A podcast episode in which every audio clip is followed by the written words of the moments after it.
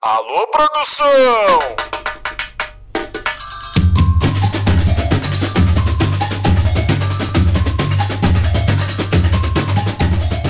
Salve, salve, galera! Alô, produção, e alô, você que está aí agora nos ouvindo. É um prazer ter você aqui com a gente. Esse podcast é uma realização das turmas F7 e F8 da Fundação das Artes de São Caetano do Sul. Aqui vamos debater temas atuais sobre produção cultural. Mas já de início eu queria fazer uma pergunta. Você já segue a gente lá no Instagram? Não? Então bora lá, segue a gente lá. Nosso perfil é aloprodução, sem cedilha e sem o tio, ponto podcast. Arroba aloproducão, ponto podcast. Beleza? Segue a gente lá e fica por dentro aí da nossa programação.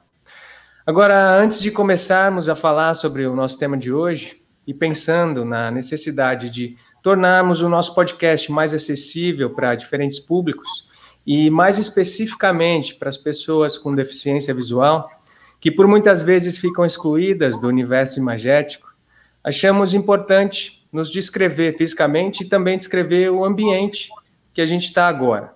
Meu nome é Lucas Sabatini, eu sou um homem de 33 anos, branco, medindo 1,81m de altura, pesando 77 quilos. Meus olhos são castanhos escuros, meu cabelo é liso e curto e também castanho escuro. Eu estou vestindo agora um tênis preto, uma calça preta também. Tô com uma camisa branca de botão por baixo e com uma jaqueta de couro por cima com capuz. E eu tô falando aqui da minha sala. Tô gravando esse podcast agora aqui da sala da minha casa. Na minha frente eu tenho a minha mesa, onde está apoiado o meu computador e também o microfone que eu estou usando para gravar. E atrás de mim tem uma estante preta com alguns livros distribuídos. Eu sou ator, produtor cultural e arte educador, com formação em licenciatura em arte e teatro pela Universidade Estadual Paulista Júlio de Mesquita Filho, a Unesp. Agora sim, vamos para o nosso tema de hoje: políticas públicas culturais. Acho importante a gente já contextualizar um pouco e apresentar algumas informações sobre essa temática que a gente vai debater aqui.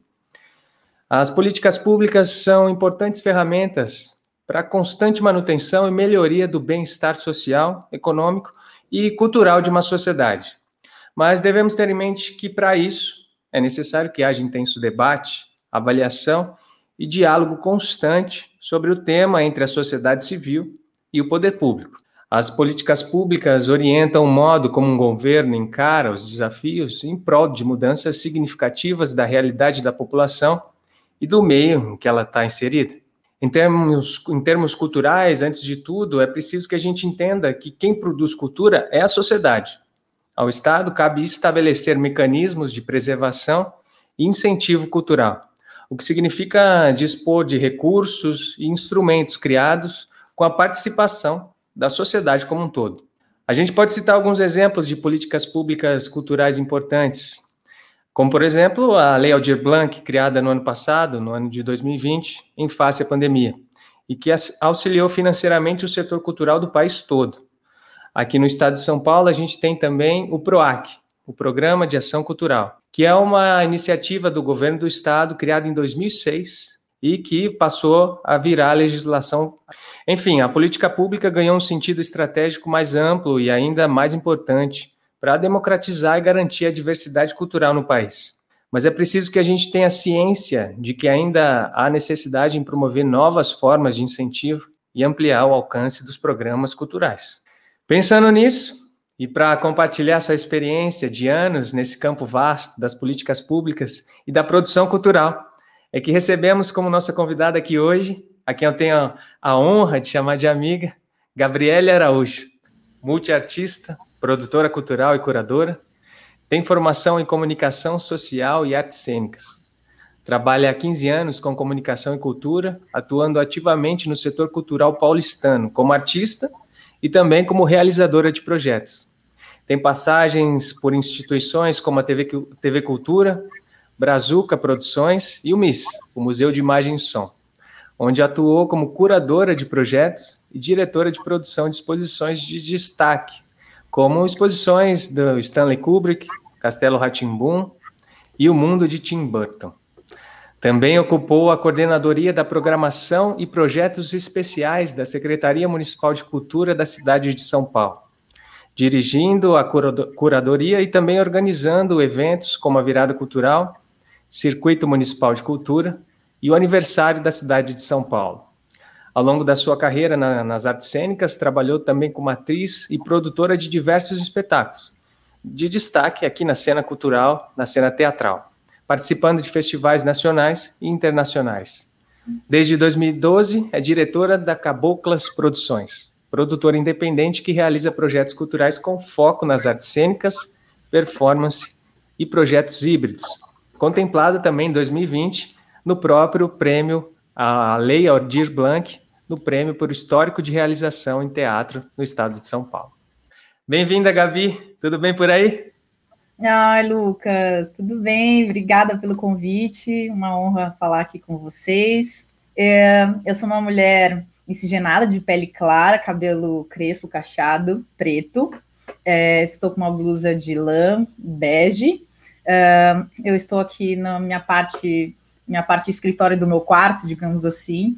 É, atrás de mim tem uma prateleira com um, uma fotografia, ou meio pintura azul e rosa, uma silhueta de uma estátua, um troféu, uh, uma, uma caixinha em forma de globo, de planeta, e algumas fotos na parede ao fundo, que são polar, polaroides com fotografias de amigos. Eu não, não falei nada sobre a Unesp, mas você te, teve uma passagem por lá também, não foi? Sim, sim. Eu fiz uma pós-graduação lá, é, em Fundamentos da Cultura e das Artes. É, Bem legal. É, é, foi. Era algo que eu queria estudar há muito tempo, porque eu sempre tive essa característica de atuar em diversas linguagens artísticas de alguma maneira, né? Eu sempre gostei muito de artes visuais, é, como, como gosto muito de música, então eu sempre martelei, sou atriz, sou atriz, e essencialmente eu sou atriz, é, mas acabei expandindo para tantas outras linguagens artísticas, né? Eu toco e também né, trabalho com a voz, enfim. Eu, hoje eu me chamo de multiartista por conta disso também. Então, tá achei certa. que é, fazer uma pós-graduação em que eu me fundamentava mais teoricamente sobre as coisas que eu estudava, de trazer uma metodologia maior para essas adaptações, esses estudos, esse desenvolvimento de projetos, é, era mais importante para mim como referência, né, como referencial teórico no momento, que qualquer outra coisa. Então, foi um, foi um curso bem importante. foi bem importante. Com certeza. Eu sou suspeito para falar, porque eu também me formei lá, né, na graduação, não na pós, mas eu tenho um carinho especial pela Unesp também, por tudo que a gente consegue viver, né, na universidade pública, mesmo sabendo das precariedades, que a gente está sendo sempre atacado, enfim. A gente não vai entrar não diretamente nesse assunto, mas, é, mas a gente sabe que faz parte. Né? Ele faz é, parte. Exatamente. É. Então, eu queria começar com a primeira pergunta. É, eu queria saber como surgiu a iniciativa de você trabalhar com políticas públicas e trabalhar com a cultura de modo geral, né? Fala é, para gente é, não existia assim um pensamento de vou trabalhar com políticas públicas. As políticas públicas ela foi uma consequência, foi uma consequência de várias coisas que eu vivi antes, né? É, e, da, e, da, minha própria personalidade, digamos assim, né? Então, é, e é bom contextualizar isso para as pessoas entenderem de onde a, cultu a cultura chegou para mim, né? Como ela chegou na minha vida porque ela vai dizer muito porque eu cheguei na política pública também. Então, sinto que as pessoas às vezes não fazem essa conexão e tendem a perder um pouco o fio da meada é, de como que as pessoas caem né, né, na política pública. Eu, eu era uma menina moradora da periferia de São Paulo, eu morava na, na Zona Sul, na divisa de São Paulo com Taboão da Serra. Meus pais não concluíram é, universidade, não chegaram na universidade. Minha mãe agora, depois de mais velha, na faculdade à distância. E meu pai também não concluiu o primeiro grau, né, não concluiu o primeiro grau, e, e ele é uma pessoa PCD. É, e essa realidade minha, na periferia, eu sou filha única, mas eu morava num lugar que tinha muita enchente, é, que minhas, minha família perdeu tudo várias vezes, vários dramas. Minha mãe tem problemas de saúde por ter lidado muito com lama, esgoto, até hoje, assim, que, né, que tem que fazer tratamento. Então a gente teve um, eu tive uma infância meio é muito, muito, muito poucos recursos, digamos assim, né? Uhum. Minha mãe ganhando salário mínimo, já foi feirante, assim, é, não era uma realidade muito favorável para onde eu morava. É, e depois da gente ter passado por muitas coisas assim, eu vi minha mãe tentando chegar na universidade várias vezes ao longo da vida. E ela sempre tentava, né? Mas não tinha dinheiro, não, sabe? Era mais velha, minha mãe me teve mais velha, então ela tentava se formar com 40 e poucos anos, enquanto era pequena. Então era muito difícil, né? E minha mãe, minha mãe é uma mulher negra que teve uma vida muito, muito mais difícil que a minha, né? É, dentro da, da, dessa narrativa social brasileira. E, e dentro dessa, dessa minha realidade, a minha mãe tentava sair de onde a gente morava ali, e, e ela conseguiu sair de onde a gente morava, e a gente veio morar em Taboão da Serra, que era do lado, e nessa época, em uma das tentativas da minha mãe se formar na universidade, ela conseguiu fazer uma universidade em Osasco. Então, ela trabalhava o dia inteiro e estudar à noite. E ela tentou fazer pedagogia. Ela estava cursando pedagogia. E tinha uma disciplina, eu não sei se era uma disciplina paralela ou dentro de algo que já era da pedagogia, que o professor quis estudar Romeu e Julieta, do Shakespeare. E eles fizeram um, um estudo assim uh, com a turma e a proposta era montar Romeu e Julieta na universidade. Só que minha Demais. mãe era uma mulher de quase 50 anos já naquela época, eu tinha nove e ela trabalhava o dia inteiro, tinha uma filha à noite para dar conta, né? Enfim. Até então é... você nunca tinha pensado em teatro também. É, na verdade, a minha mãe sempre gostou de coisas artísticas, assim, ela sempre gostou de música, sabe? Ela, ela sempre foi é, ela, ela queria ter esses acessos, né? Ela queria uhum. assistir coisas, só que ela não, não sabia, não, não, tinha, não tinha tempo, não tinha dinheiro, né? Não tinha acesso, eu não sabia como ter esses acessos para ela. Uhum. Mas ela sempre achou bonito me associar, né? Uma, uma, filha menina com coisas artísticas e tal. E nessa época da universidade, eles foram montar Romeu e Julieta, minha mãe fez a mãe da Julieta, porque ela era a mulher mais velha da turma tal. E eu fiquei em casa ajudando ela a decorar o texto, porque ela não tinha tempo de decorar o texto, então às vezes eu ficava até uma, duas da manhã ajudando ela decorando o texto. E eu fui assistir na faculdade. Eu, eu vi minha mãe no palco fazendo Romeu e Julieta, e se eu não me engano, essa foi acho que uma das primeiras vezes que eu fui no teatro. E aí eu fiquei muito nessa pira de que eu queria fazer teatro. Gostei, gostei disso daí. Com nove anos. é, eu gostei disso daí.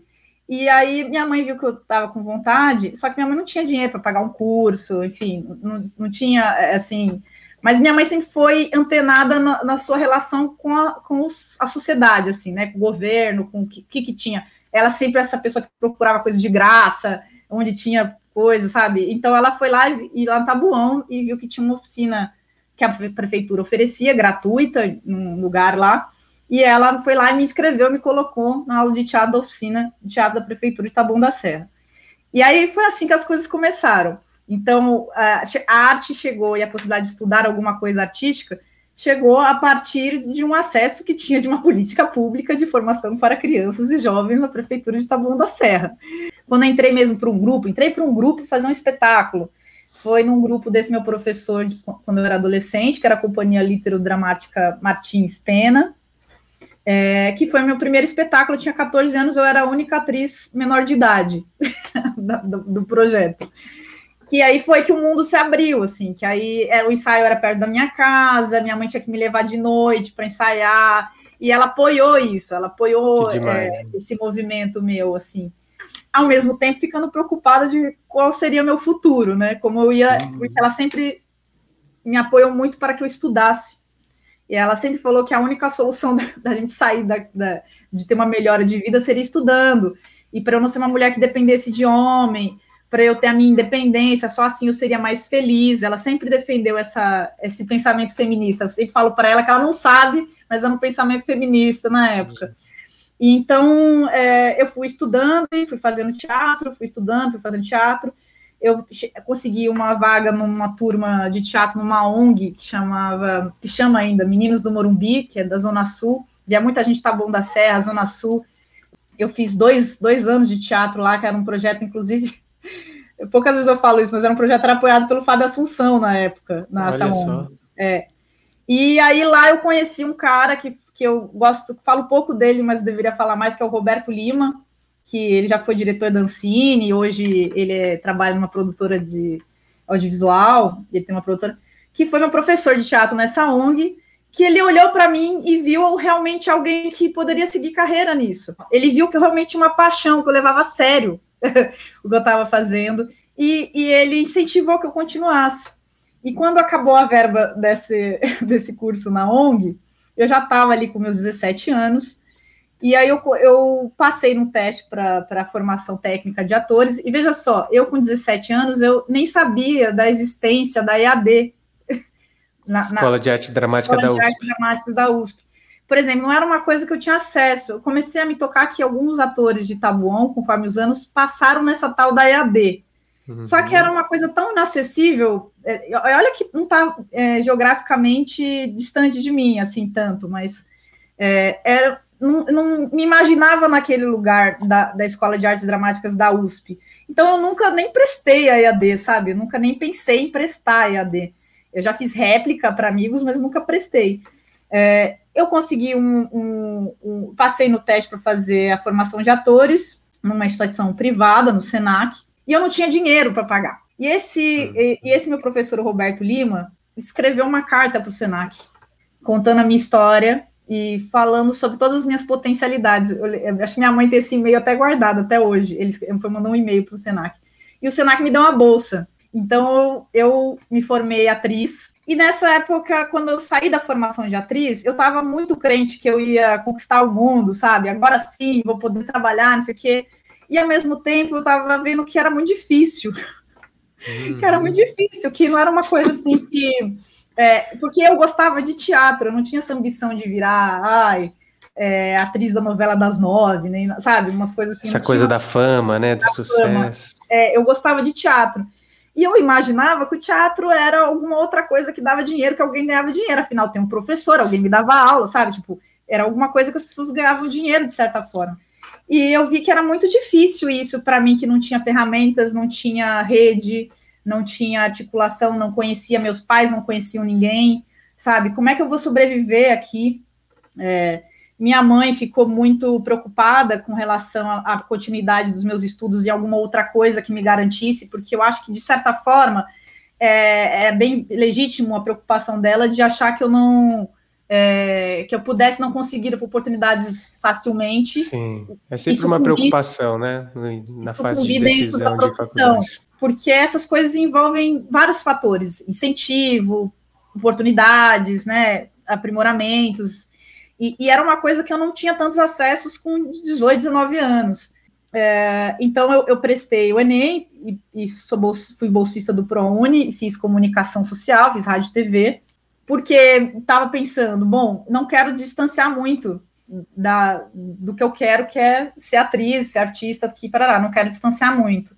Então, eu, se eu fizer uma graduação, ainda vou estar chovendo no molhado. Eu não tinha essa perspectiva que, que, por exemplo, a graduação poderia até me ter impulsionado mais, de repente, sabe? Ter conhecido mais rapidamente coisas que eu demorei para. Entrado pra, mais no mercado, né? É. Talvez eu teria tido outra história, mas não seria a história que eu tenho hoje, e tá tudo bem. Exato. É, e aí fiz, fiz rádio e TV, e que foi muito importante para mim, porque tive a oportunidade de acessar um curso superior, né, e, e, e, dentro disso entrar num mercado de comunicação e direcionar de certa forma o que fosse melhor para mim dentro do que eu tinha de, de, de, filosofia, né? Por exemplo, eu trabalhei na TV Cultura, sabe? É, então fiz entrevista na época trabalhar na MTV, que eu era louca pela MTV, gostava de música, tal.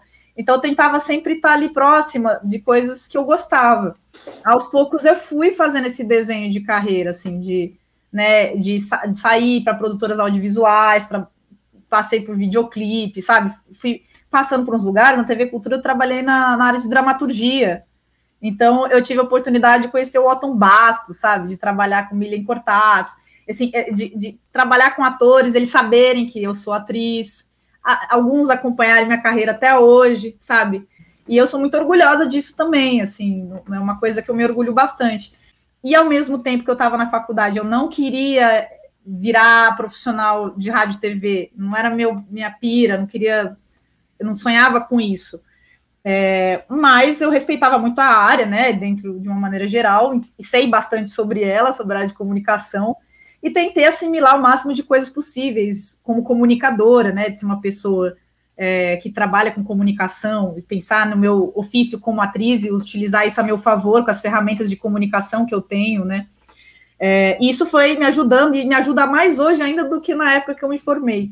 E dentro disso, quando eu estava fazendo a faculdade, não existia nessa época um pensamento de gestão cultural, de produção cultural, não existia nem esse, essa ideia, assim, essa concepção aqui tão comum como é hoje, assim. Então não existia curso superior de produção cultural, né? Se tivesse, provavelmente eu teria feito nessa época. Mas não tinha aqui em São Paulo, eu nem sabia que tinha no Rio de Janeiro, nem na Bahia, sabe? Não, não era uma coisa que que eu acessava. Mas na época abriu, que eu estava na faculdade, a SP Escola de Teatro abriu e, e fez um, um, curso de extensão de produção cultural de seis meses. E era no dia que eu tinha uma disciplina que na época eu estava começando a ter uma disciplina virtual na faculdade. Então eu fazia disciplina em outro horário, e no horário que era disciplina eu ia na SP fazer produção cultural. Mas na, quando eu entrei no curso, eu já tinha aprovado um primeiro projeto no PROAC, que eu fui estudando para ver como é que fazia enfim, eu fui atrás de mecanismos para que eu não desviasse da minha carreira artística, porque eu sabia que sem ferramentas, sem, sem, sem assimilar direito como as coisas funcionam, de alguma forma ou de outra, eu ia me distanciar do meu objetivo, do meu objetivo de vida. E, ah, por que, que você ia distanciar? Porque, gente, quem não tem dinheiro tem que pagar, tem que trabalhar, tem que pagar as contas, tem que pagar os boletos, né? E, e, e quando você é jovem, você faz de tudo. né? Você faz de Energia tudo. de sobra, né? É, você, você garçonete, sabe? Você faz qualquer coisa. Então, assim, infelizmente, para quem não tem uma realidade muito fácil, você vai aos poucos indo para onde o dinheiro está te levando também, né? Para onde está indo suas condições de você ter uma vida melhor. A, a produção cultural ela veio para mim como uma necessidade de me manter trabalhando dentro da área que eu queria, que era a área cultural. É, e tentar me fazer acontecer como artista, né? Esse era o objetivo da coisa toda. E aí, conforme eu fui entendendo esses mecanismos, eu fui de uma geração ali que começou já sabendo um pouquinho mais, sabe? Porque uhum. eu parei uma hora para estudar isso. Eu parei para entender como que é o PROAC, como que é a Rouanet, entendi como que eram os esquemas de empresa, eu falava com amigos, ficava estudando com contadores, mas como é que é uma empresa limitada, EPP? Mas se eu fizer MEI, eu vou ganhar edital? Eu comecei a estudar isso antes e fui fazendo tijolinho por tijolinho, assim, devagarzinho. E não tá, esse muro não tá erguido, não, ainda construo ele, ainda tem, coloco vários tijolinhos. E fui caindo na produção cultural. Depois, é, no, quando eu fui contratada no MIS, também era porque a equipe do MIS não tinha essa experiência com gestão pública, com, né, com editais e coisas, não tinha muita gente que conhecia isso lá. É, a minha experiência acadêmica e de, de, acessos artísticos, assim, de linguagens, me fez cair dentro da curadoria de programação, né, de, de projetos. Eu não era das artes visuais, então eu fui pegando projetos menores, projetos especiais e tal, e fui me especializando e tentando entender como era a dinâmica de produção de artes visuais. Então eu fui tentando estudar o que eu tinha, o que me demandavam de necessidade. E Você foi, assim bastante eu, autodidata, então, né? Eu fui muito autodidata, exatamente, mas fui, fui estudando muito, fazendo muitos cursos, enfim, coisas para me lapidar na teoria, né? Na, uhum. na, no embasamento do que eu estava fazendo. Então eu fui fazendo as coisas e quando eu vi eu já estava é, com uma rede que envolvia a galera de artes visuais, a galera da música, a galera do teatro, a galera do sei do que. Eu já estava assim articulando em muitas frentes e, e já estava com uma empresa aberta, já estava conseguindo ganhar um edital, já estava conseguindo pegar um patrocínio. Eu falei, poxa, entendi. Se eu fizer isso, mais isso, mais isso, mais isso, sabe? Se eu fizer assim, assim, assado, eu vou chegar aqui. Então, eu fui traçando uma estratégia na minha cabeça ela foi às vezes dando certo, às vezes dando errado. ela ainda às Aprendendo vezes dá certo. com os erros. Ela às vezes ainda dá certo, às vezes ainda dá errado um pouquinho, mas a gente vai aprendendo. Mas eu sou muito grata por essa narrativa, porque em algum momento, quando eu cheguei na Secretaria de Cultura, eu nem sonhava com isso, não era um. É, assim, até as pessoas, você voltaria? Ai, acho que não. sabe? Acho que não. Bom, é... acho que, então deixa eu aproveitar, já que você começou a falar sobre essa experiência da, da secretaria. Primeiro que foi muito incrível ouvir toda a sua história, que eu não conhecia. Achei incrível a sua trajetória, principalmente pela sua mãe. Achei uhum. bem especial também. Foi. E é isso, né? A gente, não, a gente se conhece, mas a gente não conhece a história de fato, né? E é muito interessante estar te ouvindo aqui, toda essa sua trajetória. E aí você falou agora da, da secretaria, né? Quando você uhum. trabalhou lá. Eu queria entender, levando para esse lado dessa experiência sua aí, que você uhum. trabalhou na Secretaria de Cultura aqui da cidade de São Paulo. Queria saber como foi trabalhar lá. É, qu quanto tempo você ficou lá? Dois anos. Dois, anos. Então é um tempo relativamente bom, né? Ah, uhum. Então eu queria saber como foi essa experiência e também já emendar essa pergunta. É, como você enxerga a importância das políticas públicas, principalmente na viabilização da cultura, né, para todos, democrática, e também o, o lugar do governo nisso tudo, especialmente a Prefeitura de São Paulo, que foi o lugar que você trabalhou. Sim. É, como eu falei, é, quando eu caí na, na, na, Secretaria de Cultura, não era uma coisa que eu estava almejando. Inclusive, minha, minha estratégia na época nem era ir para esse lugar. Eu estava juntando dinheiro para tentar fazer um curso fora, expandir essa coisa dos idiomas tal. E quando veio esse convite, eu, eu demorei até para aceitar, porque eu fiquei pensando na, na dimensão, né, na importância disso, na, na responsabilidade, né, que é, que é trabalhar com isso foi, foi difícil, foi muito difícil, mas eu me orgulho muito porque eu, eu, considero essa passagem na secretaria como se fosse uma graduação, outra graduação, sabe? É, foram, foram dois anos que eu me sinto ter feito uma pós-graduação, uma especialização, um mestrado, quase, assim, sabe? É, dois anos foi muita coisa que eu aprendi. Me fez ter uma percepção mais sensível sobre as, estru as estruturas das coisas, né? Me fez. Eu, eu já era politizada, digamos assim, é, um letramento político. Se as pessoas se desenterrarem nas redes sociais, têm opinião política desde 1500 lá, entendeu? Deu dando pitaco é, na política do país. Então, chegar nessa estrutura foi um tanto um risco, né? Foi um risco. Foi um risco muito grande. Foi um risco muito grande, em todos os aspectos. Então, assim, foram dois anos muito intensos. É, o país estava num momento muito ruim. Assim, que ano que foi, Gabi? Para a gente se dois, situar? Entre 2017 e 2019. É, o país estava num momento muito difícil, né, muito fragmentado, muitos extremos, eu acho que estamos ainda até hoje, um pouco, Sim. mas particularmente naquela época foi bem difícil, e, e, e, eu sempre fui uma pessoa que me posicionei, então eu ficava pensando nessa possibilidade de virar um ataque generalizado das pessoas também, né, é, mas eu, eu, sinto que consegui lidar muito bem com, com, com, esse período, assim. Um, porque entendia que uma coisa é você ser governo, outra coisa é você estar no governo, né? Uhum. É, então, tem a relação política da situação, que é alguém que foi eleito, que é de um partido, que tem um partido de base, blá, blá, blá, blá, blá essa relação política, e tem outra relação que é técnica, né? Então, é a mesma coisa de você ter, sei lá, um médico que trabalha dentro de uma estrutura técnica da Secretaria de Saúde e você acha que só tem técnicos ali que são ou petistas ou PSDBistas ou, sabe? Ou que se identifiquem com a ideologia do partido X, né? Que tá ou que se identifiquem com alguma ideologia de algum partido, é, exatamente. É, não, tem pessoas que estão ali que são técnicas que elas estão pensando na questão dentro do mercado, do setor de, deles ou delas, né? Então, me entendi também nessa posição. Eu não sou o governo, estou o governo, porque também sou uma profissional técnica. Eu sou da área cultural, minha carreira vem disso, eu vim disso, né? Sou uma pessoa uhum. que nasci des, desta, dessas, des, desses programas, dessas narrativas, e, e, hoje tem um pouco mais de entendimento do que tinha quando eu era mais nova. Mas é, chegando lá, as coisas a gente fantasia muito, né? A gente acha que ah, quando estiver lá, se um dia eu for secretário, se um dia eu for coordenador, se um dia eu for diretor de Centro mudar São Paulo, o mundo. É, se um dia eu fizer isso, por que, que não fazem isso? Se chegasse lá, a primeira coisa que eu ia fazer era isso, isso, isso, isso, isso, isso. é, eu adoro ouvir as pessoas falando, né? É, e principalmente as pessoas que reclamam muito. é, eu adoro ouvir as pessoas falando porque as coisas são tão difíceis, são tão difíceis.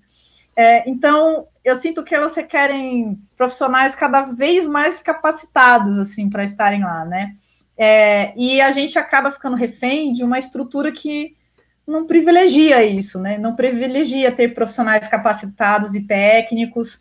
É, e aí, quando você vai para o poder público, eu sempre acho que tem que ter uma característica humanística social mais forte, pessoas que entendam as dinâmicas sociais. Então, quando você distancia muito as pessoas que estão no poder pensando política pública, é, e, e, e, é um questionamento, né? Uma coisa que eu trago de questão mesmo. Quando você, dire... você distancia muito, né? Você tem sempre pessoas ricas lá, né? Sempre pessoas que vieram numa realidade pomposa, sem muita dificuldade. Até se fazer essas pessoas entenderem que a realidade delas, ou que a realidade de quem está embaixo, é, é, é, não tem nem comparação, sabe? Não tem nem comparação, não tem como. É muito difícil, né? Então, é, tem essas estruturas de poder que elas boicotam um pouco uma possibilidade da gente avançar. Então, trabalhar com essas estruturas de poder, tentando entender que sempre terão vereadores que vão indicar pessoas quaisquer para quaisquer cargo por aí, sabe? Inclusive cargos até técnicos, entender que tem uma dinâmica de emenda que você não controla, que é uma situação política, sabe? de emendas parlamentares que você vai ter que operar ali, vai ter que passar por você, você está vendo a, emenda acontecer, às vezes com um propósito até não tão interessante assim, sabe? Mas, enfim, é uma questão que não, você não tem como resolver. Aí você quer, você quer, às vezes, comprar equipamento, mas vem mais dinheiro para você contratar um artista do que para você reformar o equipamento. Aí você não tem quase nada de dinheiro para ter uma caixa de som lá, mas você tem dinheiro para contratar uma banda enorme para tocar lá, mas não tem caixa de som. Então, assim, é, você vai vendo que tem estruturas que, por mais que você queira fazer muito, você tem que ter, ter, ser muito criativo, tem que ser muito criativo, tem que ser um gestor criativo, e você tem que ter pessoas ao redor, né? O secretário, outros coordenadores, é, outras pessoas que trabalham no governo, muito afim de comprar essa ideia de fazer ela acontecer também. Então é muito difícil você achar uma, uma estrutura que seja fácil assim dentro do governo, né? Uh, tem é, é, raro isso acontecer. Não, não quer dizer que ela nunca aconteceu, que nunca houve isso em nenhum momento da história, mas ela é bem difícil. Então, ter participado desses dois anos, é, ter entendido a lógica pública de dentro, vendo quais são os mecanismos, quais são os procedimentos, de que forma a gente atende, que pessoas estão desassistidas, que regiões, como que a cidade está, foi um aprendizado enorme. É, eu me orgulho muito durante esses dois anos ter, ter, ter, ter participado dessa equipe que ia semanalmente nos equipamentos né, públicos. Então, eu visitei todas as casas de cultura, todos os centros culturais, todas as bibliotecas, eu, eu sei onde estão todas, assim, né? É muitas, você nem lembra direito, mas eu lembro, eu olho para a cidade olhando isso hoje, sabe? Pensando onde está desassistido, onde tem mais, onde tem pessoas que não têm tanto acesso. Então, você vai entendendo algumas dinâmicas que são de saúde da cidade, né? Uma, uma cidade saudável, que deveria ser, que São Paulo deveria ser. Você está vendo, você vê onde estão as, os abismos sociais. Eu acho que esse entendimento é um entendimento que, por mais que você estude, estar lá e ver e ver essas coisas acontecendo, as pessoas participando, como que é a dinâmica, como que as pessoas pensam, quais são essas pessoas que frequentam que fazem isso acontecer, que você entende, só estando lá para entender, só estando lá para entender. E, e, só falando com as pessoas dos movimentos também para entender como são as outras dinâmicas, né? Aqui em São Paulo não é uma periferia, são várias periferias, várias, várias, com vários perfis diferentes, com demandas diferentes. Então é, é, uma, é uma estrutura muito louca. A gente está falando da maior cidade da América Latina. Exatamente. Então, pensar esse tamanho de política pública, em que uma cidade chegou a ter um orçamento quase maior que do Ministério da Cultura em algum momento da história, é você quase gerir um Quando país. tínhamos, né? Cidade, Ministério. Né? É, quase gerir um país dentro de uma cidade.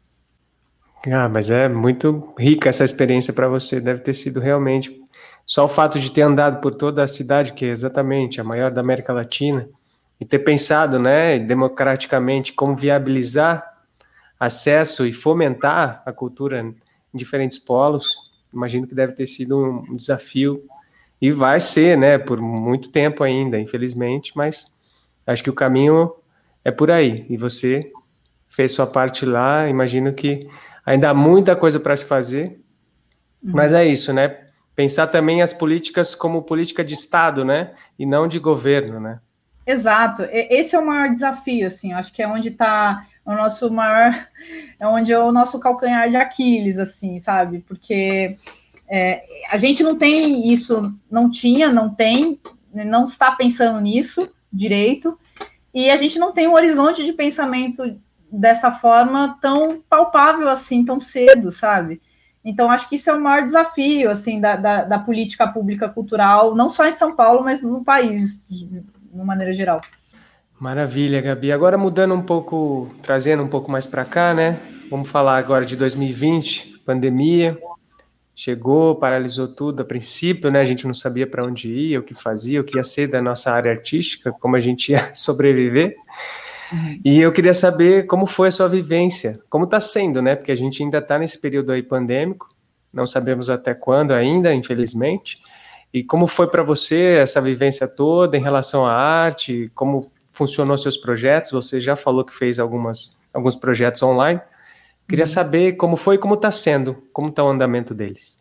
Então, eu tenho a Caboclas, que é minha produtora, Caboclas Produções desde 2012, né? E em 2019, por incrível que pareça, eu estava vindo num ritmo muito bom depois que eu saí da, da prefeitura. Eu estava, eu passei por um momento de luto ali, depois que eu saí da prefeitura, porque foi uma avalanche na minha vida. Então, quando eu saí, eu precisei de um mês parado, assim, sem fazer nada, um pouco, para eu assimilar tudo o que aconteceu, tudo que, tudo que eu vivi, o que, que eu vou fazer da minha vida, sabe?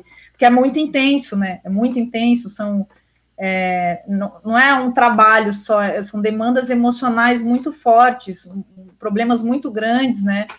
É, pensa você, às vezes, está fazendo um projeto de 50 mil e lá a gente trabalhar com orçamento de 100 milhões, 50 milhões, sabe? É, era outra dinâmica, outro. Então, não tem como isso não interferir de alguma forma no emocional, né? De para onde as decisões que você gostaria de tomar e não são tomadas.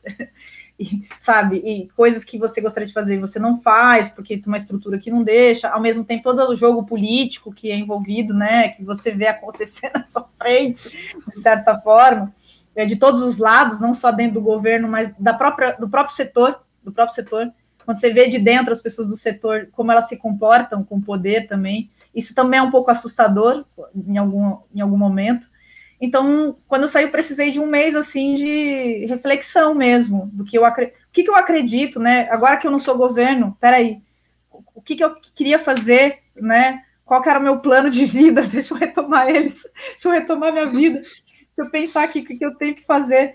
Então, eu, eu, com essas experiências, eu assimilei uma questão de ética, qual era a minha ética, né? Uhum em termos de escolha, qual, qual, quais, quais eram meus posicionamentos políticos, e quando eu falo posicionamento político, não é só quem eu voto, mas que projetos que eu vou escolher fazer, que profissionais eu vou, com que profissionais eu vou querer trabalhar, sabe? Agora eu tenho mais ferramentas do que 10 anos atrás, 14 anos atrás, quando eu comecei.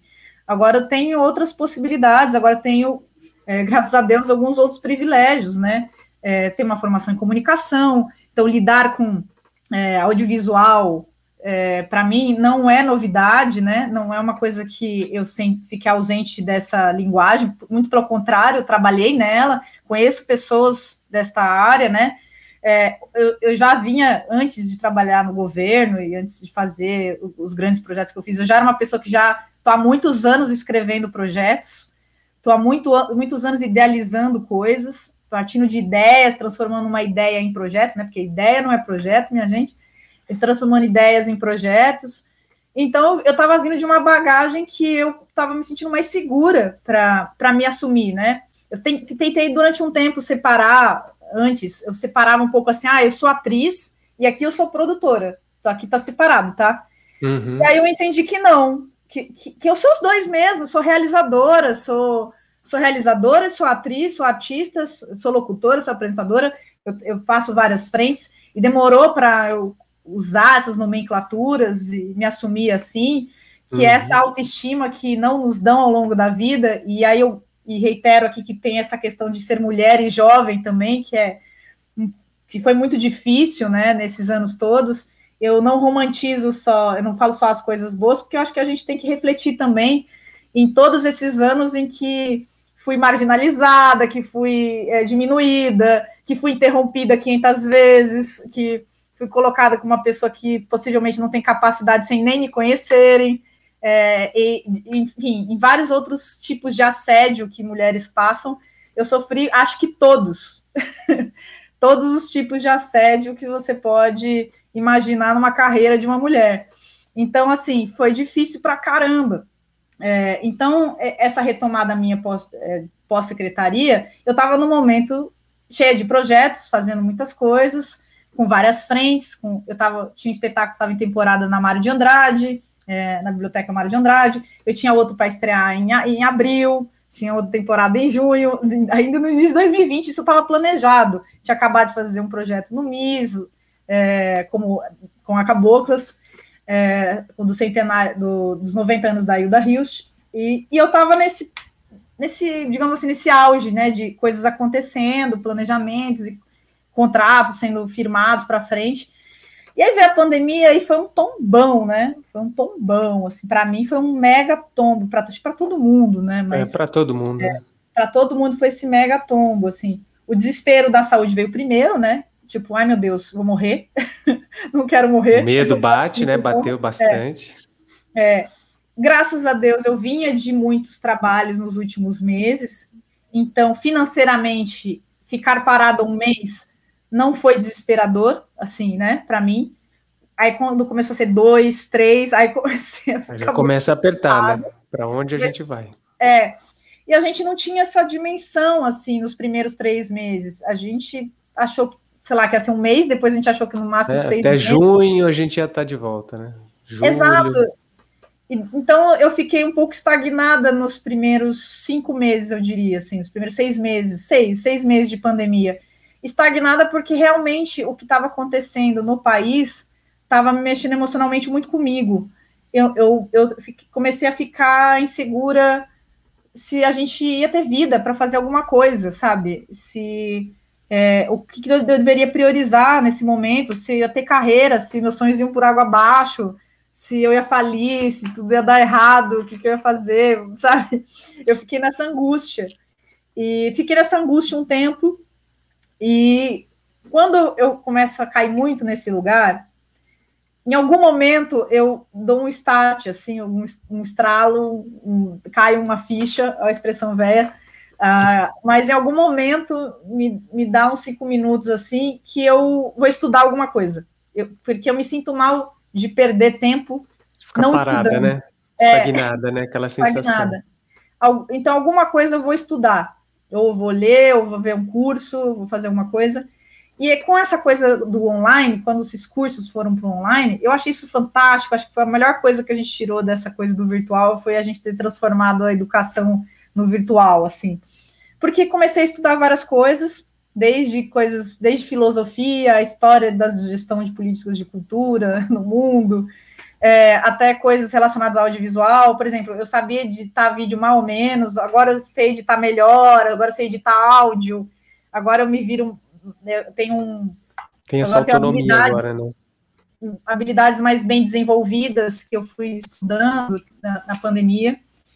E aí eu fui entendendo os movimentos do que estava acontecendo, assim, né? Fui entendendo esse mercado estava voltando para a comunicação, né? Digamos assim, né? A comunicação estava voltando a ser mais forte porque as pessoas estão em casa, então elas se comunicam ou pela internet, né? Ou assistem televisão, vejam, assistem, assistem séries, enfim, fui entendendo onde o mercado estava é, não tão é, estagnado, digamos assim, né? Tava, alguns estão expandindo, como os podcasts, e fui me entendendo nessa lógica. Acho que o governo demorou muito para agir, né? A gente está no, no, um governo federal que boicota, já boicotava antes, então veio a pandemia, é a última pessoa que eles vão pensar, são os artistas, trabalhadores da cultura, né? Demorou muito para isso, então, na época que eu comecei a me mexer, eu já estava bem desesperada numa questão financeira, pensei que eu ia sucumbir financeiramente. E estava com projetos rolando que eu tive que adaptar para o audiovisual, porque tinha editais, e eu tinha que entregar o edital, e tinha prazo. Então, eu fui aprendendo meio na marra, assim. O que, a gente vai fazer agora? Tem pouca grana, e agora? Não dá para contratar uma produtora audiovisual para resolver tudo. Ah, não, vai ter que emprestar câmera de não sei de quem, microfone sei que lá. Fui me virando nesses, nessas ajudas de amigos. fui entendendo algumas dinâmicas, aí eu aprendi um pouco no primeiro, no segundo aprendi um pouco mais, no terceiro já, já entendi. Então, já fui, fui ampliando o olhar das, das realizações e fui adaptando esses projetos para projetos de espetáculos virtuais, criação, eu criei, criei podcast ficcional. Eu não quis sair dessa estrutura de pensar no artístico, né? De ter atores, de pensar dentro de lógicas que eu vou criar algo artístico, um produto artístico, por mais que seja um produto de comunicação, né? Mas ele parte de um pensamento artístico, né? De criativo. Então fui me conectando com as pessoas também, fui trocando essas impressões, trazendo parceiros, parceiros me, me, me, me ofereciam coisas, eu gostava ou não, enfim.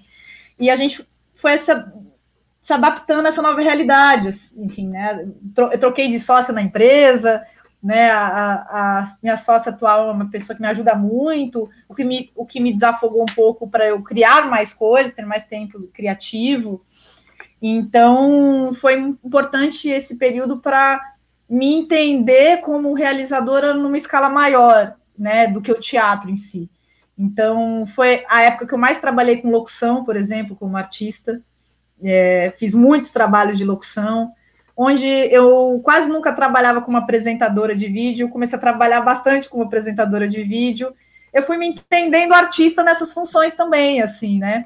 É, e então fui assimilando, e isso foi trazendo um, uma garantia de sustento, digamos assim, para mim, e uma garantia de é, ficar em casa trabalhando 90% do tempo, né? E o que foi me trazendo uma tranquilidade maior, enfim, e isso foi e, correndo no paralelo da angústia desse, desse desgoverno e da falta de vacina. Mas isso foi o que fez eu ter, pelo menos, um, um motivo para dizer que estou bem quando alguém me pergunta se está tudo bem no telefone.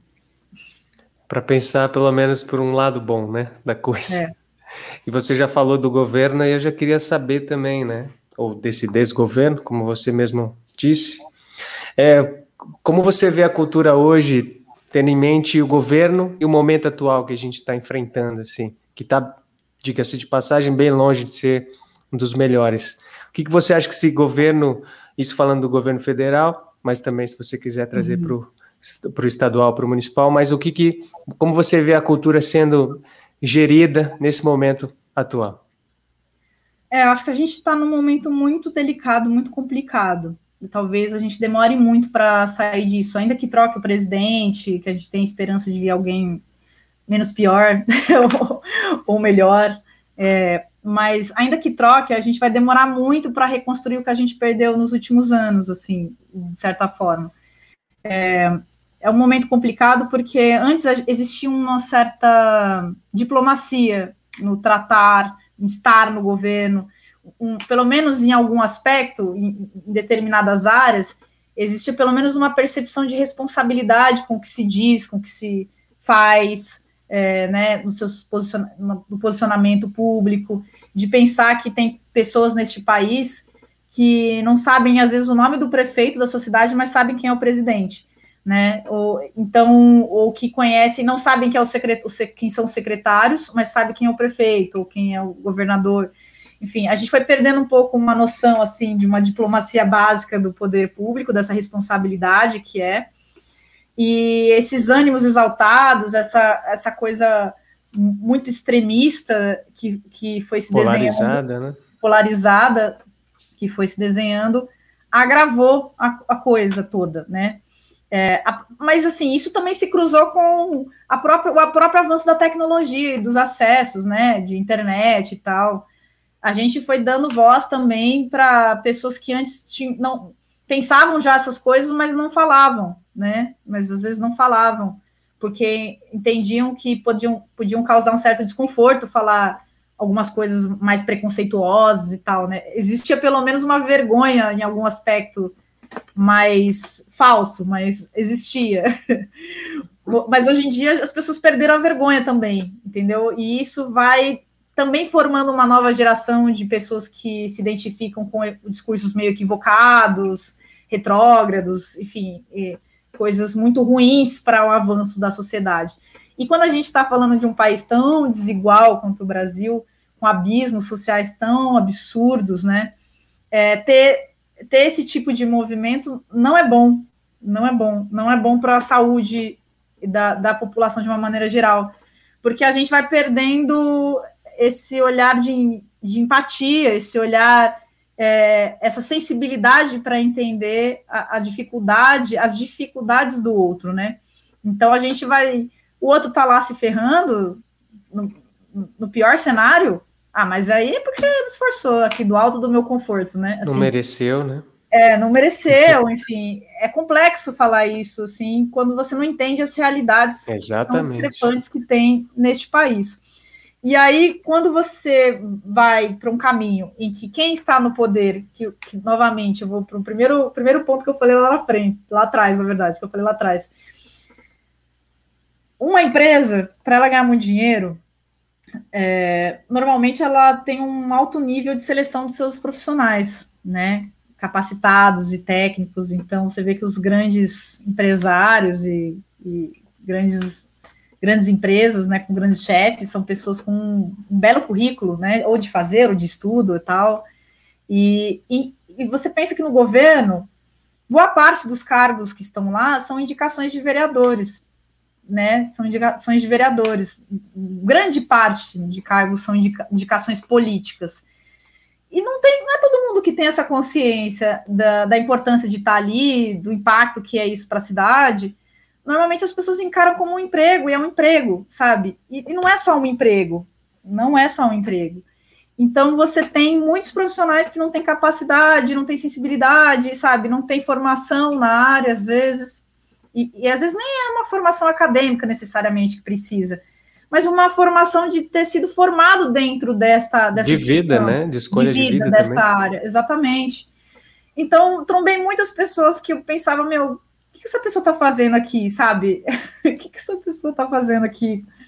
E eu não sabia de onde, você não sabe quando você está no governo, você vai falar com pessoas de outra secretaria, você não sabe de onde essa pessoa veio, às vezes, sabe? Às vezes você vai conversar com alguém, você não sabe se ela foi indicação de vereador, se é uma pessoa técnica, se é um funcionário de carreira, se... alguns, claro, você sabe, outros não. Mas tem muitos casos assim, né? E aí você pega numa realidade, é assim dentro da prefeitura de São Paulo, com certeza tem casos assim, muitos no estado, principalmente nos interiores. Quantas vezes eu, como artista, já trombei secretários de cultura que não sabiam nem o que era o ECAD, sabe? Não sabiam nem o que era o ECAD. E você fala, meu, de onde veio essa pessoa, sabe? De onde veio essa pessoa? E a Aldir Blanc, ela veio para mostrar essa ferida aí, né? Então, o dinheiro era repassado para os estados e municípios, então essa bucha estava com os secretários, né, de municipais e estaduais, e você chega na, na, na, secretaria, esse dinheiro, como é federal, você tem que fazer uma série de relatórios, de petições, de ofícios, de planilhas, ai, e de repente, tinha municípios que caía 3 milhões, 3 milhões de reais 4 milhões, pensa só, 3 milhões, 4 milhões não é nem um terço do que veio para São Paulo. Estou falando de valores para cidades pequenininhas, mas que é um valor estratosférico para uma cidade pequena que nunca teve tanto investimento em cultura. E às vezes o secretário que está lá, a equipe que tem na secretaria, são duas pessoas. Duas pessoas, o orçamento de 3 milhões. Eles não sabem nem como operar isso. Então, por isso que você teve um monte de dinheiro que voltou que voltou dos municípios, né? Que foi para o município, o município não usou e voltou, porque aí precisava de um gestor criativo que ouvisse a classe, que entendesse o setor na sua cidade, que tivesse um conhecimento mínimo técnico de como tem que usar lá os sistemas para falar com a Secretaria Especial de Cultura Federal, de transferir esses dinheiros, um jurídico que, que fosse mais familiarizado com essas coisas. Quantos jurídicos erraram nas cidades? entenderam coisas diferentes da, da lei, porque ela ficou meio torta, assim, de entendimento. Então, assim, você tem uma realidade que as pessoas não são técnicas, não, muitas não vêm de uma realidade de vivência no setor, a maioria não dialoga com a classe, e para piorar, você tem é, na, nos maior, nas maiores cadeiras do país pessoas que não entendem nada do setor, né? As pessoas confundem o Mário Frias porque ele é ator. Ah, você é atriz também, você estava lá. Não, mas espera aí. um, primeiro que assim, o Mário Frias ele vinha de uma realidade ligada ao entretenimento. Entretenimento não é política pública. Entretenimento não é gestão cultural. Entretenimento é outra coisa, né? É mercado privado, é uma, outra, uma outra situação. E, e, quando, e quando você tem pessoas que estão lá por um, mais por uma relação pessoal política, egóica, é, e digo isso Mário Frias, mas você tem outros líderes nas outras secretarias que são assim também. É, e, e, aí você chega, esse, quem está com a cadeira mais importante, que representa da, um dos maiores tesouros do país, que é a nossa cultura, que é tão rica, tão vasta, com tantas questões e diferenças e necessidades nesse país tão grande quanto é o Brasil, e é uma pessoa que não sabe falar, que não sabe comunicar, é, e eu, eu sempre faço uma militância assim para que as pessoas sejam mais letradas politicamente, porque essa coisa da Aldir Blanc foi essa ferida aí que eu falei, né? Então você vinha de um mercado que as pessoas faziam show, show no bar, é, vendia espetáculo Sesc, é, apresentava a escola, sei lá, fazia outras coisas também, que não era só lidar com o poder público diretamente. É, muitos artistas também lidavam com outras coisas. O artista não vivia só do poder público, gente. de repente, você vê do, acontece uma pandemia que você não, que nunca ninguém viveu isso nesse tempo e espaço que a gente está, a gente não sabe nem o que ia acontecer, e de repente não tem mais para onde ir. O único, único jeito da gente é, sobreviver a tudo isso é se o poder público intervir, porque senão todo mundo vai sucumbir, né? Pessoas estão morrendo. E, e aí todo mundo tem que lidar com o poder público. Só que ninguém lidava com o poder público tanto assim, sabe? Tipo, alguns grupos, claro, sim, mas não era todo mundo que lidava com o poder público. Então, quem não lidava com o poder público, não sabia qual é a responsabilidade de um artista, um realizador, quando pega uma verba pública, como que é um edital, como é que tem que escrever um projeto, todo mundo foi ficando desesperado, porque as pessoas não faziam isso. E não era uma situação que você podia lá ter dinheiro para contratar um produtor e fazer para você. Não, era você que tinha que fazer o projeto. É você que tinha que fazer a planilha, é você que tem que ler o edital, é você que tem que. Você tem que ter uma empresa em dia que não pode ter dívida com o Estado, com, sabe? É, as pessoas tiveram que aprender na marra agora, uma coisa que a gente está vem lidando, quem trabalha na área, há muito tempo, né? Então, ela escancarou essa ferida. Então, minha, minha única fagulha de esperança é entender. É, é entender que hoje a gente tem essas pessoas que, como eu, são frutos de políticas é, culturais, programas de governo antigos e que hoje têm capacidade e vão fazer já o seu futuro muito diferente do que foi dos seus pais e dos seus anteriores, e ao mesmo tempo tem uma capacidade intelectual maior hoje, de por acessos, por entender, por articular melhor hoje com, com esses é, com, com, essas ferramentas que essas políticas públicas deram, de poder, de poder hoje ir atrás dos seus direitos, né? Então, eu sempre defendo muito que o artista, o, o, o, que, o, que, o que o cidadão, né? Cada cidadã e cidadão se é, politize, digamos assim, né? Acompanhe as discussões, porque quando chega num momento como esse, a única coisa que a gente tem é, de saída é, é, uma resolução pública, é uma resolução governamental, em todos os aspectos, é, saúde, né, de cultura, de trabalho, de economia, do bar, do, do restaurante, do, do cinema que vai exibir o filme ou não, senão vai fechar, entendeu? Não fica um ano parado ali com gente que vai reabrir como se nada tivesse acontecido. É, então, se a gente não se politizar agora, eu sinto que talvez a gente continue perpetuando por muito tempo esse essa aura de ignorância que tem no país. E não é só produzir cultura ou fazer a cultura, né? Produzir conteúdo, né? A gente está falando de, de política pública que ela não pode ser recortada. Quando a gente estava é, falando com um amigo que o Vander, que inclusive é alguém que trabalhou comigo na Secretaria de Cultura, que também dá uns conteúdos de curso comigo. Quando a gente pensou a virada cultural lá um ano, a gente não tinha como a gente pensar a questão da acessibilidade das coisas que a gente ia fazer sem conversar com a Secretaria da Pessoa com Deficiência. Porque a gente ia fazer um show e o cadeirante ia assistir como na virada cultural? Qual, qual a vontade que o cadeirante tem que na virada cultural? Tem espaço para eles, aglomeração, gente na rua, sabe? É, um, uma pessoa surda, uma pessoa, enfim, com qualquer outro tipo de deficiência. Então, como é que a gente atende essa população? Porque é, poder público, você tem que pensar nessa galera aí também. Você governa para essa galera também, né? E como que a gente tem, como que a gente tem que pensar Sim, em quem está em Guaianá? é um dos temas, né, né? Dos nossos. É? Inclusive, a acessibilidade é um dos nossos temas aqui. Pois é, exatamente. Então, tem que pensar em quem está em quem tá desassistido, né? Essa, essa política, essa cultura, ela tem que chegar também para essa galera. Eu não posso escolher o público ali que eu acho que é o público que é o comum e achar que todo mundo é assim e esse acesso que eu dou é vocês que se virem, vocês que lutem. Não é assim, muito pelo contrário, é o oposto disso, né? É você encontrar mais possibilidades de dar acessos, dar acessos, dar acessos. Então, hoje, se você não tem um gestor ali nos cargos executivos que entende que a Secretaria de Cultura tem que conversar com a educação, a educação tem que conversar com a Secretaria de Pessoa com Deficiência, a Secretaria de Pessoa com Deficiência tem que conversar com a assistência social, e, e todos esses eles têm uma engrenagem que precisa andar junta, não vai andar. O país, de uma maneira geral, não vai andar politicamente, né? E hoje o que mais tem a nível federal, estadual e municipal é essa desconexão uh, do secretário, sabe, de, de agenda. Falta de né? diálogo, né, também. Essa falta de diálogo que é muito comum no poder público, né? Você, como é que você vai construir o público que vai no teatro daqui 20 anos se as crianças na escola pública não estão acostumadas a ir no teatro. Elas não têm esse costume, elas não, sabe, o teatro não chega para elas sempre ali. Só com programas muito específicos, em algumas escolas, de algum jeito, com alguns projetos que botam prestação no teatro, sabe? Então, uhum. assim, como é que a gente faz essa engrenagem andar junta, né? Porque se você alimenta culturalmente a população, isso vai diminuir os índices de violência, vai diminuir os índices de saúde, até de problemas de saúde também, entre outros. Então, é Exatamente. uma sociedade que avança junto e não avança setorizada.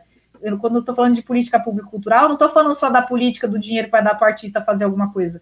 Eu estou falando de como é, temos vários artistas e várias pessoas consumindo é, é, é esse, essa produção desses artistas e produzindo um novo pensamento de sociedade, um novo, uma nova forma de olhar o mundo, criando tolerância, entendendo que há, há o diferente, que tem outras realidades diferentes da minha, sabe? É você alimentando a sociedade de algo que é positivo e não trazendo mais ignorância, mais não entendimento do setor, mais ataques, mais não entendo o que você diz ou o que você faz, que é um pouco desse círculo vicioso que a gente está vivendo nos últimos anos. Exatamente, o desafio é exatamente quebrar esse círculo, né? É isso, acho que esse é o ponto. Mas, Gabi, a gente já está aqui bastante tempo. Queria encaminhar agora para o final, para a gente finalizar. A conversa está muito boa. Mas eu queria, para encerrar, que você falasse um pouco aí, que você já falou da sua produtora, Caboclas. Queria uhum. falar, queria que você falasse um pouquinho sobre a sua produtora, uhum. como ela está sendo gerida, como está a estrutura organizacional dela, uhum. e também sobre as suas referências, influências e se você tiver alguns exemplos de projetos que você considera exemplar aí de políticas públicas também para dar, uhum. para deixar aqui para gente. Sim. Uh, bom, primeiramente queria agradecer novamente o convite. É, eu adoro falar sobre isso. Até gostaria de falar mais, porque. Ah, se deixar a gente vai, tem, né? É, eu sinto que as pessoas, de uma maneira geral, têm pouco acesso a alguns tipos de estruturas, né? De é, por isso que eu falo que quando eu passei pela secretaria, para mim foi uma graduação, porque foi muito conteúdo. E falar disso sempre é muito interessante, por isso que eu comecei a, a dar cursos, porque eu percebi que muita gente não entende, e é bom entender para a sua vida, para uma, sabe, para a sua existência como realizador, como artista, como cidadão. É, e a Caboclas, como eu falei, ela começou em 2012, a gente está com nove anos, 2022 ela vai completar 10 anos. É, hoje é, é, não é uma grande empresa, sou uma produtora independente, sou pequena. É, sou eu e a Mônica Vasconcelos, que tocamos a Caboclas hoje. Mônica, produtora cultural, uma mulher preta maravilhosa. E, e, a gente tem alguns colaboradores, né? Pessoas são profissionais ou artistas colaboradores. É, então, eu tenho alguns artistas com quem eu faço parcerias constantes, dramaturgos, diretores, etc é, onde eu priorizo sempre politicamente é, colocar mulheres em várias funções, né, criativas, as artistas também, contemplar sempre mulheres, fazendo recortes sociais de temas que eu considero importantes, relacionados não só à pauta é, feminina, né, estrutural da mulher, ou enfim, de questões relacionadas ao feminino, mas também com recortes raciais, é, LGBTQI+, sabe? Eu sempre procuro trazer temas que eu considero importantes para uma discussão pública, e graças a Deus isso tem dado certo, assim, eu, eu tenho dado certo com os espetáculos que eu escolho trabalhar, então eu priorizo, óbvio, obviamente, alguns projetos que eu estou como atriz, porque gestei muito esse projeto até ele acontecer, mas produzo pontualmente espetáculos em que eu não estou no elenco, quando o espetáculo é, me move como artista. É, eu produzo ele, mas penso ele artisticamente com os artistas e penso ele politicamente, digamos assim, em termos de acessibilidade, como o Chão de Pequenos, que é um espetáculo que é, tem uma carreira linda e é, são é da Companhia Negra de Teatro Belo Horizonte, que eu inclusive fui para o Chile, no festival no Chile com eles, ou Contos Negreiros do Brasil também, que é um espetáculo carioca, mas que também abracei, porque entendo que ele é necessário, assim, é, para a população, para qualquer tipo de público assistir espetáculo. Então, quando eu olho e vejo que é um espetáculo necessário, eu fico até é, até não me sinto mal de não estar no elenco, porque eu quero que as pessoas vejam isso, né? Então, é, é, nesse lugar que eu trabalho, assim, que, que, eu, que eu acredito. Então, eu não sou uma pessoa que fica assimilando projetos alheios, assim, aleatórios, muito dos outros, porque eles já me demandam muita dedicação, cada um deles. E no, na pandemia, a gente ampliou para essa questão de projetos híbridos, pensando no virtual, nos projetos como podcasts ficcionais, espetáculos virtuais. Já estou ensaiando como assimilar essas novas tecnologias em novos projetos no presencial, tentando estudar agora como será esse retorno. É, então, a gente tem dois projetos para estrear até o final do ano, dois espetáculos, que a depender das vacinas saberemos serão presenciais ou virtuais, e mais dois projetos para o ano que vem. E no paralelo, é, eu também atuo como apresentadora, como locutora, e faço os meus outros, tra outros trabalhos como, como multiartista aí, né, comunicadora. É, é, por muito tempo eu não tive uma referência específica, assim, né? Eu, eu gostava de várias, vários perfis de pessoas, de pensadores. É, eu fiz um curso uma vez no, é, no Instituto de Estudos Avançados da USP, o IEA, é, com o Ricardo Otaki, então eu tive a possibilidade de ter aulas com o Danilo Santos de Miranda, com o próprio Ricardo Otaki, com, com o Calil, então, tem, tem pessoas que eu estudo porque eu considero pensadores interessantes para se provocar ideias, pensamentos e filosofias a respeito dessa nossa área. Então, a gente ainda tem muitos homens ocupando esse imaginário, né? Mas também temos a Marilena Chauí, a Jamila Ribeiro, enfim, outros perfis de pessoas que falam de questões sociais que são altamente impactadas na cultura, que, que tem uma relação direta com, com o nosso fazer cultural. E, e eu entendo hoje um momento que, se a gente não tiver consciência de que, principalmente nós que somos produtores ou realizadores, né, que encabeçamos projetos, que sempre do nosso lado haverá alguém com menos acesso que a gente, se a gente não tiver essa consciência de sempre incluir e não separar, sabe? Sempre incluir e não separar, é, se a gente tiver essa consciência, eu sinto que a gente pode avançar para um lugar também positivo, na contramão das políticas é, das politicagens, digamos assim, que há dentro do setor cultural.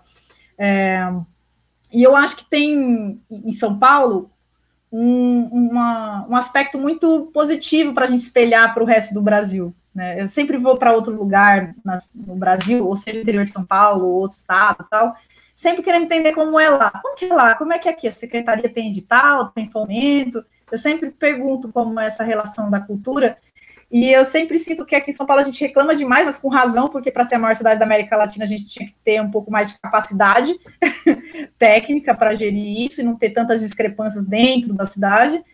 Mas a gente, ao mesmo tempo, é privilegiado perto do Brasil, né? É, as pessoas têm. Ficam, nossa, vocês têm isso em São Paulo, que incrível, que política incrível, né?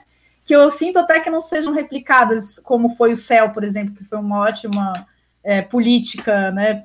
Pública que teve aqui foi replicado para o país, mas aos, ao longo do tempo, com a mudança de gestão, foi sendo sucateado também, sabe, em algum aspecto.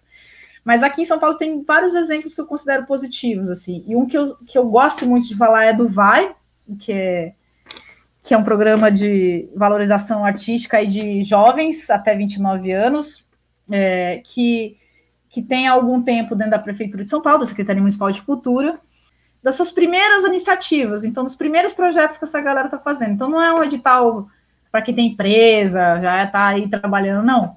É para quem está tá começando.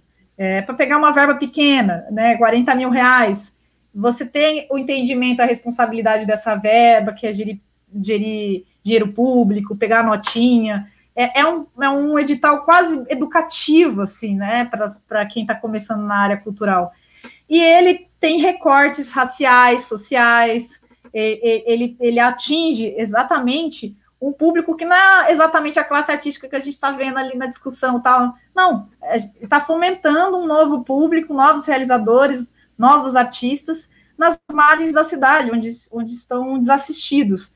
Então, dentro dessa perspectiva de que é um programa de continuidade, que deveria ter verbas cada vez maiores ao invés de verbas diminuídas ao longo do tempo, é, eu acho um ótimo exemplo de política pública e eu acho que é uma política que poderia muito bem ser aplicada em qualquer lugar desse país. É isso, é isso. Só tenho a agradecer, Gabi mais uma vez por você ter aceitado trocar essa ideia com a gente, ter partilhado todo esse seu saber, essa sua rica experiência. É, foi um prazer, foi um prazer mesmo, e falo em nome de todos nós aqui da produção e também da Fundação das Artes de São Caetano do Sul. Você queria, gostaria de deixar algum último recado, deixar divulgar algum evento seu, sua rede social? Fica à vontade. Ah, eu que agradeço, como eu falei, eu adoro falar sobre isso, eu acho que é um momento muito importante para a gente falar sobre isso. É, para quem quiser me acompanhar, eu, eu, falo bastante sobre coisas do setor também. É, no meu Instagram é Gabriele, com dois L's e A Araújo. E o Instagram da Caboclas é arroba Caboclas. Nas redes sociais, a Caboclas é Caboclas no, no plural. Só essa palavrinha aí você vai achar a gente no Instagram, no, no Facebook, tudo. É, e lá eu tenho tentado, ao longo do tempo, compartilhar mais conteúdos de falar de editais, de falar o que está acontecendo. Olha, tem uma coisa para se inscrever ali, porque a gente não tem uma, um, uma central onde a gente divulga coisas, né? Então, eu tenho compartilhado muita informação para que essas informações cheguem nas pessoas. Então, tem grupo de Telegram para quem quiser receber semanalmente coisas de festivais, editais e oportunidades de trabalho na área. Que tudo que chega para mim eu replico porque eu acho que a nossa solução é, é expandir, sabe? A gente tem que dividir para crescer. Só dividindo que a gente cresce. E eu acredito muito nisso. Então, quem quiser acompanhar lá, sigam a gente nas redes sociais. e, e, e, digo aqui de coração, assim, que trabalhar com produção cultural, com gestão cultural, com políticas públicas de cultura, requer mais do que um entendimento só artístico, assim.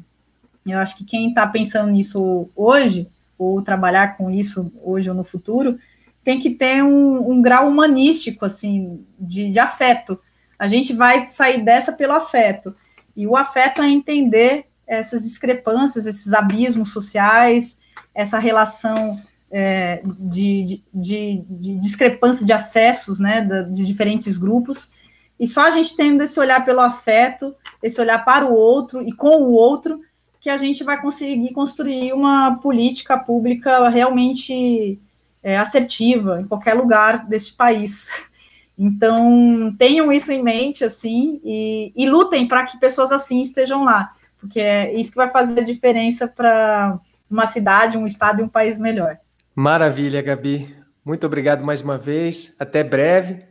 Que seja pessoalmente, esperamos, né? Ai, por favor, né? Estou torcendo para que, que assim seja. Antes. Também, nossa. Esse foi o episódio de hoje do nosso podcast Alô Produção. Acompanhe a nossa programação pelo Instagram e fique bem. Se cuide, se proteja. Eu sou o Lucas Sabatini, recebi aqui a minha amiga Gabriela Araújo. A produção desse episódio foi realizada por Giovana Cacerta e por mim. A edição é da Damares Camata. Até a próxima.